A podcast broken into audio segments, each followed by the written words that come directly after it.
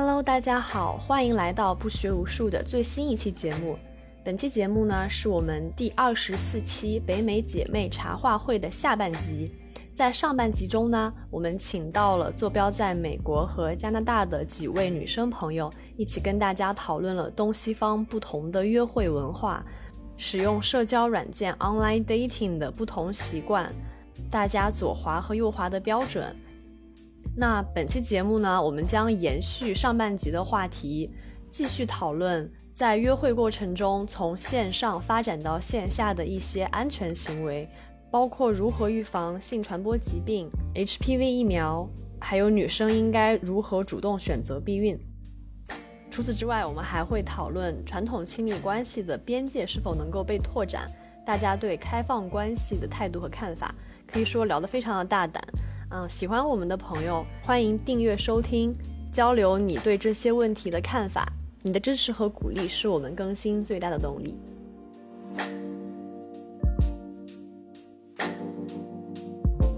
前面我们也其实聊了国内和国外 dating life 的话，最大的一个差别可能就是 sex 这个点。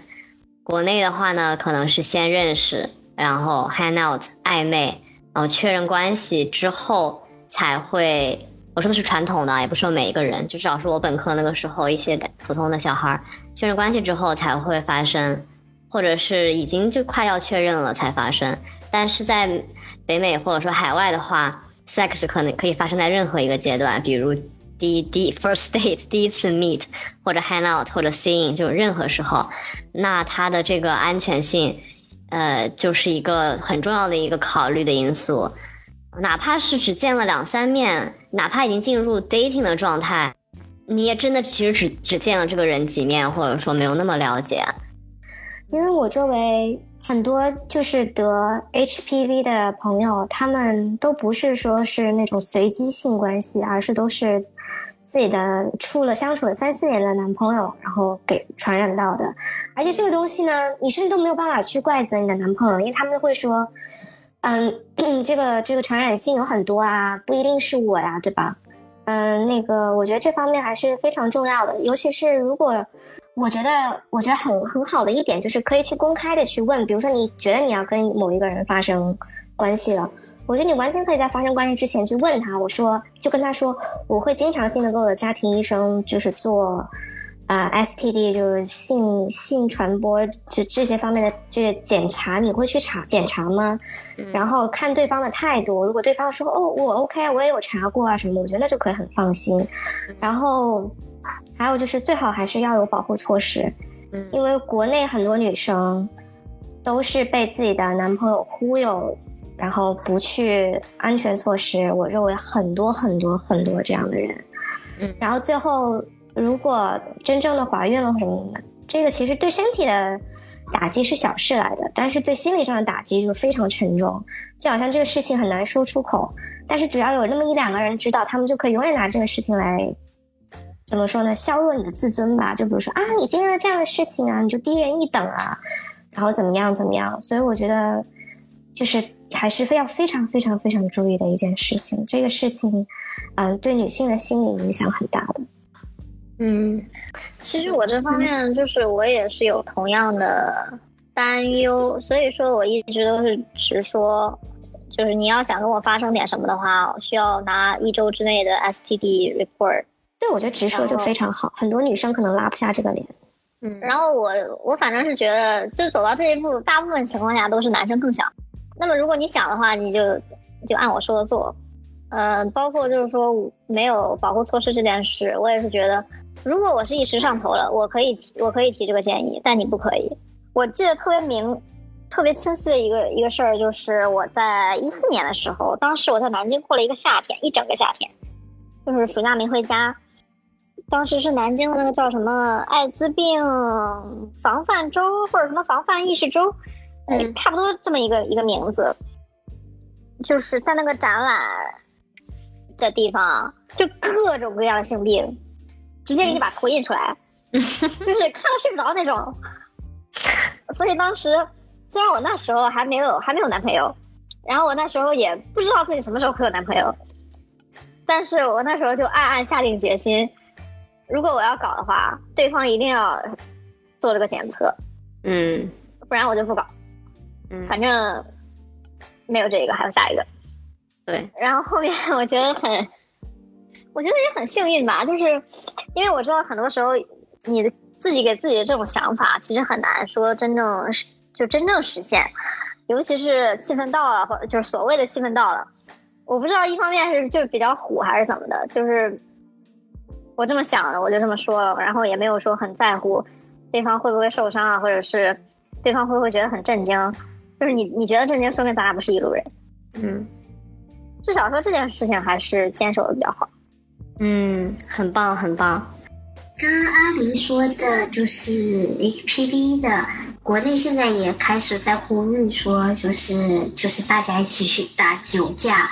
但是国内现在就是好像我上次了解到的还是只是仅限女性，这个东西对女性的身体就是表现上的是伤害是更大的，因为女性得癌的概率会更高。啊、但其实就是男生其实也是可以打酒驾的，而且但是男生就是他们很多就是可能携带，但是不一定查得出来。这个性传播疾病不一定是只是在生殖器上，可能在口腔内膜上面也有。这个疫苗打一下还是挺重要的，但是好像有一个年龄限制，你要再查一下。我我记得过了二十六岁还是二十二十四岁就不能打了，男生还是怎样？有这个说法？那个其实是说二十六岁以及初次性生活之前打是最有效的，但是即使是过了这两个时间，打仍然比不打保护率更高。啊，对，我的家庭医生今年给我开了，也没有说什么，因为我也已经三十了，三十以上了。哦，你说到这件事情，我突然想起来，我以前就只有过 first date 的一个男生，嗯不知道怎么就提起来他没打过 HPV 疫苗，嗯然后我就我也我也就比较忙吧，我就说你前女友没有让你打过吗？他说他讲过，我我不太喜欢打针，然后我就一下子就特别下头，我就说那你新冠疫苗打了吗？他说打了，我说你打了几针？他说打了两针，然后我就哦 OK，那就离 HPV 只差一针啊，而且当时就是那个时候还没有这个第三针的说法嘛，嗯，所以 这就是为什么只跟那个人见面了一次。对啊，这好下头，好双标啊！一个白眼翻给他。嗯，说到说到打针，我我上周才刚去见了我的就是女性健康，就是美国这边会分开嘛，primary care 和 women's health。我见了我的女性健康的医生，然后就跟他很详细的聊了这件事情。跟他说，其实避孕的话，竟然可以通过打针来解决，我当时还蛮蛮震撼的。就有一种方式，就是在那种注射。啊、在你的身上每三个月打一针，然后就可以可以避孕，然后这个效果其实还蛮不错的，跟吃避孕药、短效避孕药是差不多的保护保护率百分之九十六。嗯，然后还有一种方式是 arm implant，就是一个小的像一个小木棍一样，然后把它植入在你的胳膊里面。嗯，这样的一个小木棍，它上它可以保三年的时间避孕。但是这个会比较贵，就至少要一千美金以上，可能一千刀、两千刀这样，然后保护率百分之九十九。然后再一种就是 patch，就是像两个小贴纸一样贴在你的肚子上，然后这个东西啊、每一周要换一次，我觉得挺麻烦的。而且你就是那我是一个特别喜欢穿露脐装的人，就是你贴的这玩意儿就很影响美观，我觉得很奇怪。嗯，保护率是百分之九十八，然后再一个就是 ring，就是一个类似于橡胶的那样的一个小环环，然后可以放在你的 you know 小妹妹里面，但它要每三周换一次。这个这个这个原理跟吃避孕药一样，就是一个周期，每三周，然后要拿出来，你你自己拿出来，然后再拿一个新的放进去。哦，我也觉得好麻烦，嗯，而且一直有一个东西在在你的那个里面。然后最常见的，尤其美国人用的特别多，我觉得中国用的还比较少。但我现在意识到，像我们妈妈那一辈以前被什么拉去戴环、上环什么的，其实就是 IUD，就是一个避孕的装置，装在子宫里面。然后这个东西可以呃管避孕三到十年的时间。其实它的避孕率非常的高，是最高的，所有这些里面超过百分之九十九。但是这个过程会很可怕，而且就是身体里面放一个东西，这个概念我就觉得很不舒服。而且会有一个线，其实要因为要把那个线，就是它是一个抓手嘛，你之后取出来放进去的时候都是都有一个线，你是可以感觉到那个线的。嗯，然后最后我听下来，我觉得还是可能短效避孕药让最让我能够接受一点，你有更多的控制权吧。但其他那些乱七八糟东西，你都是在被限制，要去打针，或者是要去医医生帮你拿，或者怎么样。但是这个这个信息，我觉得对很多女生还是很重要，大家都应该了解一下。嗯，让自己有更多的掌控权吧，因为有的时候各种各样的原因，你依靠男伴还是会有蛮多风险的。就跟刚才阿丽说的，一些国内甚至有一些男的会什么故意弄破啊，或者说有的时候就是一些劣质厂家，他们生产的东西本身质量不靠谱，但最后这这一切的后果都要女生承担。虽然不应该这样，但是我们事实上现在还是得多做一些事情。就是我谈谈过一个非常渣的前任，嗯，然后他就跟每一任女朋友都说自己对橡胶过敏，所以他从来都不会，你懂，就是带保护伞，嗯，然后他就这样搞大了两任女朋友的肚子，然后反正肯定最后他是不会负责的，所以女那些女女生都选择了去堕胎，这个是个违禁词啊？就选择了去不要不要这个小孩，嗯。嗯，当然最后对这些女性肯定伤害非常大嘛，但是我也不是很理解为什么他们当时就会被他过敏这个事情忽悠进去，可能我觉得女生就是在这时候就会非常的不理智，然后他其实还有一个观念非常奇葩的观念，就是他为什么一直这样做呢？还有一个潜意识就是他很希望。就是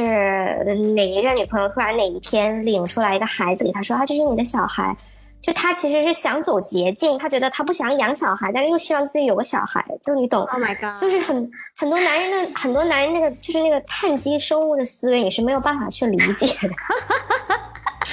因为我跟他，因为我跟我这个前任有一个共同的朋友，所以他这些事情会告诉那个共同朋友，那个共同朋友再告诉我，所以我知道是百分之百真实的。你永远不会想到一个男的在背后是怎么想你的。那太可怕了。他对你也这么说，但是你没有听他的。当时，当时好就好在我有在吃避孕药，所以我当时算是躲过一劫。天呐，对，因为我那时候已经习惯在吃避孕药，我就没有停下来。嗯。哇，太险了！幸好 特别吓人，而且而且他又喜欢就是姐姐弟恋嘛，所以他当时找的这些女生年纪都很大了，就是都已经很成熟的女性了，还会犯这种低级错误，我也觉得非常可怕。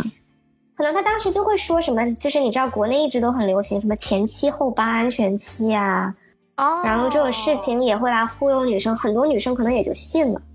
什么叫前期后八？就是就是很很魔幻的一，对伪科学说什么你经期的前七天还有经期的后八天都是安全期，其实根本就不对。我觉得就还有一点就是，就女生就是多注意自己的身体变化，就是下面就是下身有一点不太一样了，其实就可以去看一下医生。我的朋友他身上有出来小点点，他们最后是要用冷枪，然后把它冻死，把那个细胞冻死，然后就是你越早治疗，那个小点点就越少呀，就遭的罪就越少。早治疗早早好，就是早日回到就是幸福生活吧。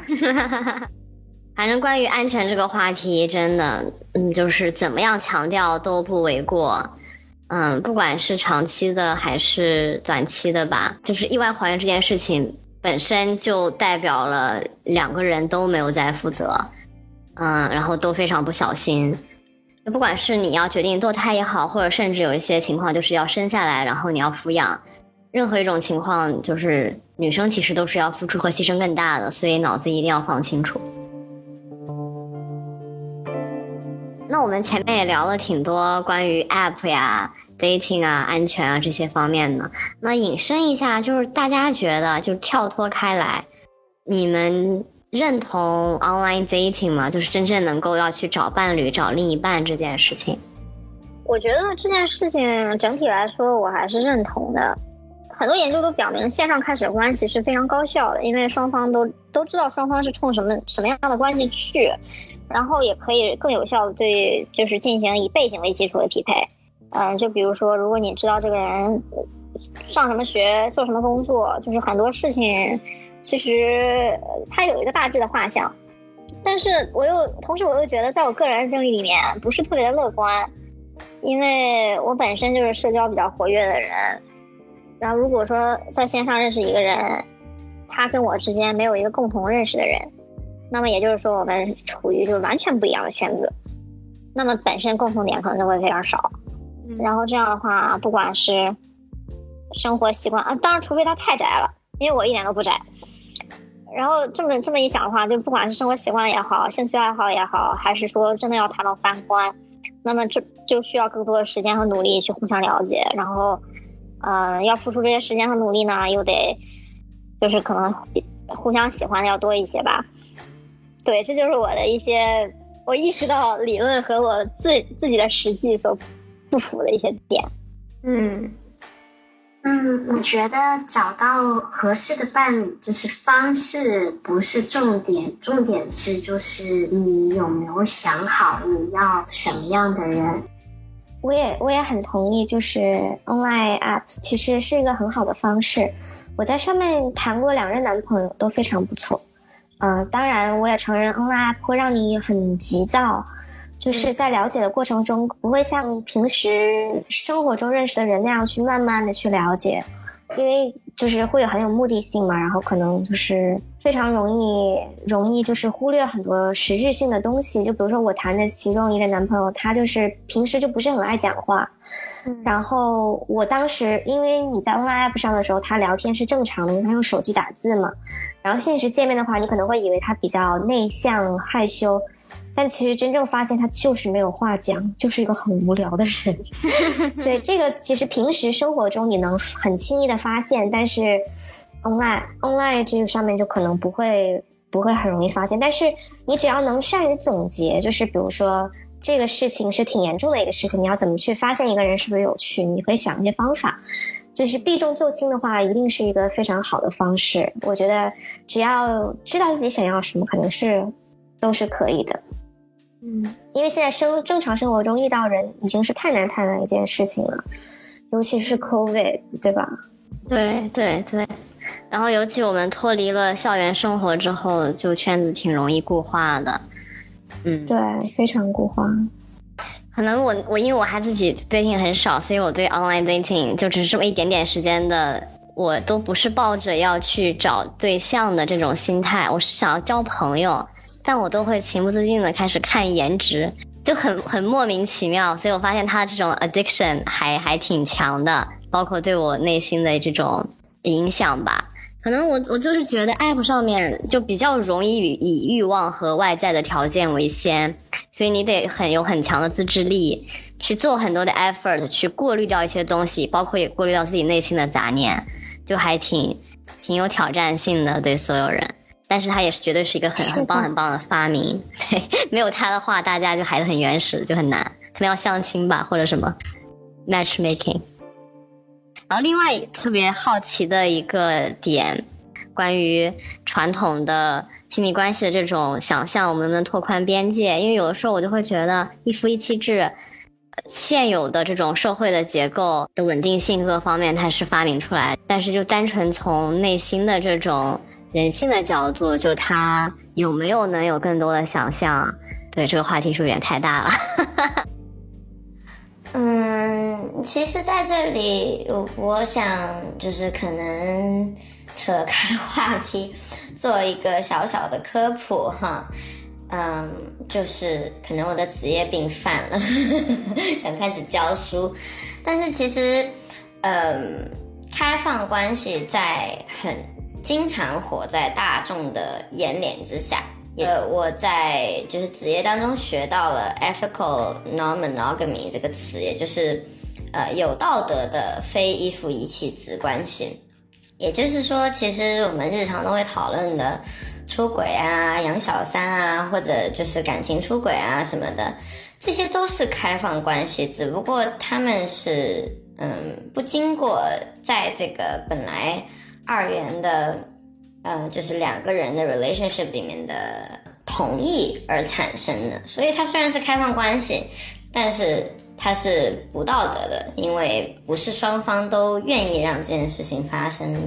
我在接触到这个概念以前，我最最早接触到 open relationship，就是其实让我对它产生好感的，呃，是一本书叫《Sex at Dawn》。嗯，在那个以前，其实我是很笃定的相信，就是封闭的关系啊，完全的信任，就是它的价值的，而且我也来自于一个。就是自己成长的过程中，呃，父母有这种出轨的，啊，然后很多吵架这种现象的一个家庭，所以我觉得小时候的我其实本能的是很想要，就是说，嗯，一夫一妻制关系。然后呢，长大了以后谈了几个 long term relationship 以后，long term 我是指两年以上，嗯，我就发现其实两个人在一起久了以后呢，他。你的熟悉度会就是让你非常的，就是大量降低你们两个人对彼此性的需求，嗯，就可能在就是刚认识的初期会有一个很火爆的阶段，然后结果之后就变成了可能一个月两个月才会有一次性关系这样子，然后平时好像也不太需要，嗯，或者是需要但是懒得去，双方都有点懒，所以嗯，后来接触到这样子的。嗯，这本书里面也有讲，然后自己后来接触到个人信息都讲说，其实爱，嗯，是可以超越这种肢体上面的接触的。也就是说，嗯，可能我后来就变成很向往两个人的爱，嗯，不会因为你跟另外一个人发生关系而有任何的动摇。就是你的信任感是到那种程度的，就是说你们两个人有一个生活，你们住在一起，你们可能创建出来一个家，或者你们有小孩，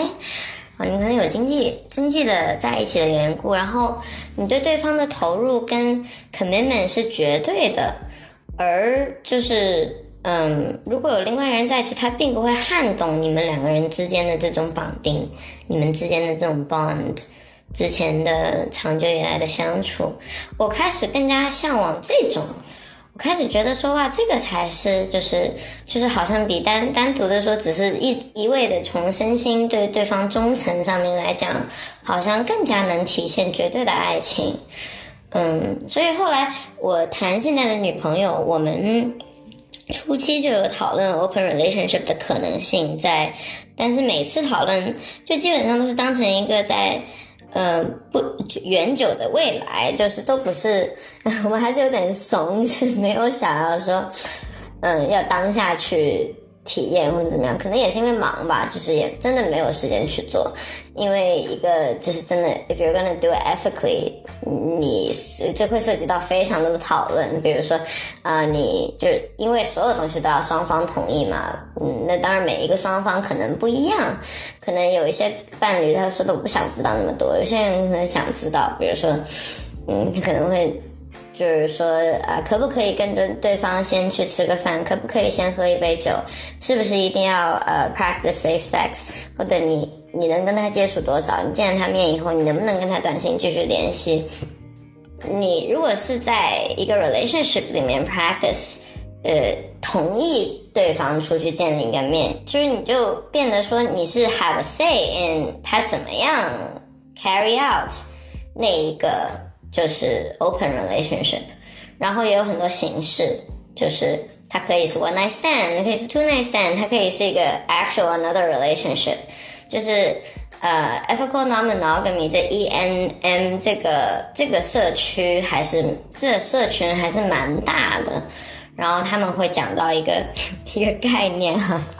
这个概念叫 compersion，compersion 是 jealousy 的 opposite，其实它的意思是。就嫉妒的反义词，它的意思是，就是我的理解是一种大爱吧，就是你会为你的伴侣获得了一个很好的体验，或者获得了一个什么你不会陪他去做的东西，而为他感到开心。嗯，我们可能遇到了同一个朋友，然后这个人是个男的。在我们 resolve 了我们的 conflict 的时候，我女朋友跟我讲的第一个就是小秘密。她说：“嗯，我跟你分享一个小秘密，其实我那天也有对这个男的产生一些感觉。”然后我说：“ 天哪，其实我也是对这个人产生感觉。”就是在那个时刻，可能我觉得很美妙，因为我跟我女朋友又 share 了一个新的东西，即使他是就是他跨越了我们两个彼此之间。就是其实那个 moment 会让我们感觉更加 close 吧，所以其实我觉得 open relationship 真的它的目的不是为了 take away from 你的 current relationship，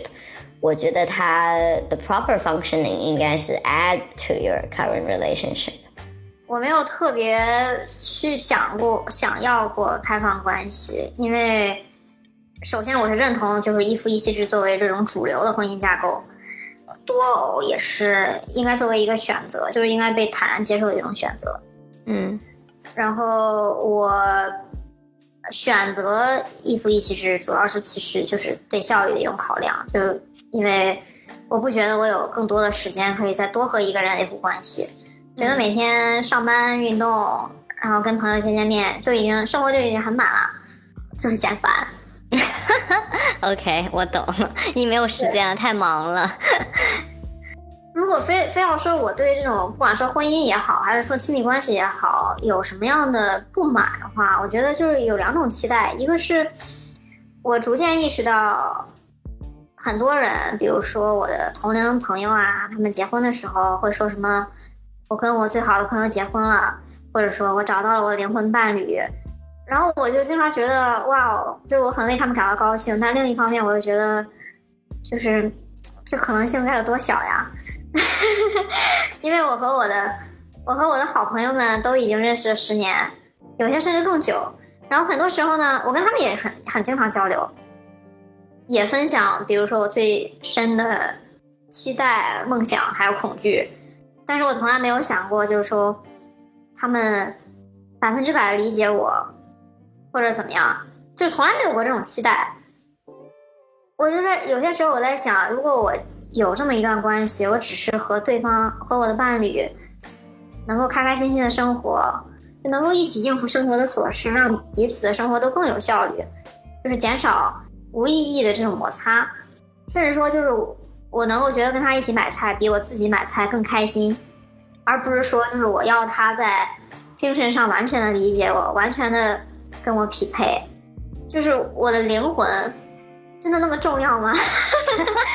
还是说我的肉体同样重要，或者我的生活琐事中同样重要？因为毕竟就是说，你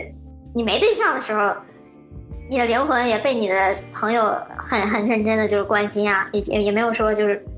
你就你的灵魂无处安放。嗯，所以说这是我。最近的一种反思，包括就甚至他是不是理解我的职业理想之类的，我就觉得啊，真的，我在职业上有我共同，就是可以说是有我的同志，然后有我志同道合的朋友，有我有我的导师，这些还不够吗？我我真的需要跟我的伴侣深入的交流这些事情吗？嗯，人们似乎都认为婚姻就该一生一世，但是我真的觉得，就十年的好朋友就已经很珍贵，但是十年的夫妻似乎就很平常。就只如如果说真的只有白头到老才是成功的话，那我可以理解为什么很多人有这种 commitment 意识，因为本身给人这种预期就是一个非常非常大的压力。然后我在美国也看到很多认识的人，比如说他们和一个人在一起七八年，然后后来有一个人突然想要一些改变，嗯，于是就分开了。就是我知道，就是关系的结尾肯定会，肯定是有，肯定是有伤感。但是有时候我觉得，如果我可以获得这样的关系，我也会觉得很幸福。嗯，我觉得就是能一夫一妻走到尾的 couple，他们在就是这个路程当中，肯定是一起，就是以一种。相近的步伐一起成长的，而且就是以一一样的步伐成长，他们可能也是有 compromise，就路上你等等我，我等等你的。但是就是是不是我们应该要求所有人都做到这样呢？就是我不反对一夫一妻，但我会反对婚姻制度。我们别说就是中东一夫多妻，就说一一夫一妻的婚姻制度，我觉得就是一夫一妻的婚姻制度，就是为了稳定社会，就像我们的户口本一样，就从古至今，一开始搞连坐，现在搞婚姻制度，哦，同样都是让你以家庭为单位安定下来啊，有家庭了，别出去乱搞了，别起义了。就是你，就是有老婆有孩子热炕头，就是这是我，就是我很反对婚姻制度的一个原因。两个人在一起，就是我干嘛要你政府认可？就在这方面，我是觉得说，就是我可能是社会的不安定分子。婚姻制度这个问题真的是非常的有意思，我也很认可，就是这个制度其实是进入私有制社会以来。维护社会稳定最理想的工具，那我也同意，啊，越野兔说的，既然它是非常适应这样社会结构的需求，所以相应它确实也是很高效的，嗯，那我们可能希望的还是说它不是成为一个唯一的正确答案，嗯，正好我最近呢也在读上野千鹤子和铃木良美共同书写的《始于极限》。他们在书里面也讨论到了关于恋爱和婚姻的一些思考。嗯，铃木良美她在里面就问到了一个让我非常感兴趣的问题，就是为什么人类通过婚外恋也好、出轨或各种各种方式，试图在婚姻制度的框架之内拓展空间，却不在婚姻制度之外拓展空间？因为在很多国家和社会。依然现存的情况是说，你不进入这个体系的话，就很难拥有，呃，进入的人同等条件之下的权利和制度的保障。嗯，那上野千鹤子老师对婚姻制度的看法就更加的犀利。他对婚姻的定义是：所谓婚姻，就是将自己身体的性使用权交给特定且唯一的异性，为其终身专属的契约。嗯，看到这个这个定义，我整个人觉得还是挺，就是我像我这样一个作为没有进入婚姻系统，但是其实是有专属伴侣的一个人来说，我在很大程度上是认同的。嗯，像上野千鹤子她本人是拒绝婚姻、拒绝生育，因为她觉得自由，啊，尤其是性身体的自由，对女性对她自己非常的重要。嗯，我很理解这一点，但另一方面，我也很理解。呃的一个现实就是，对自由和权利的追求，在任何时候都是有代价的。嗯，那很多女性她就是需要附属于一个男性，附属于这样的制度，呃，去让自己的生活变得更有保障。这是这是千千万万在任何国家的女性可能都要去面临的实际的生存问题。嗯。就退一万步讲，哪怕是像萨特和波伏娃这样的引号神仙眷侣，他们有令人称道的非常，呃美好的开放式关系，嗯，但波伏娃在面对萨特的情人的时候，依然要去处理自己的嫉妒心和排他心所带来的情绪上的痛苦，嗯，所以我觉得这个问题就是非常值得更多更多的人去探讨，不只是上野千鹤子和铃木良美，希望是。也不只是今天在座的我们几个人，恋爱也好，婚姻也好，最重要的是希望我们能够一起学习，去去看到这些现存的体系之下的内核，然后认识我们自己到底是一个什么样的人，我们到底想要什么样的生活，而不是呃，就只是被洪流推着，大家觉得这样是对的，那我就做。对我觉得这个是我们最想传递给大家的。那我们今天嗯就录到这儿吧，特别开心大家的做客，嗯，希望我们之后有机会还能继续一起聊天，探讨我们所关心的话题。谢谢大家。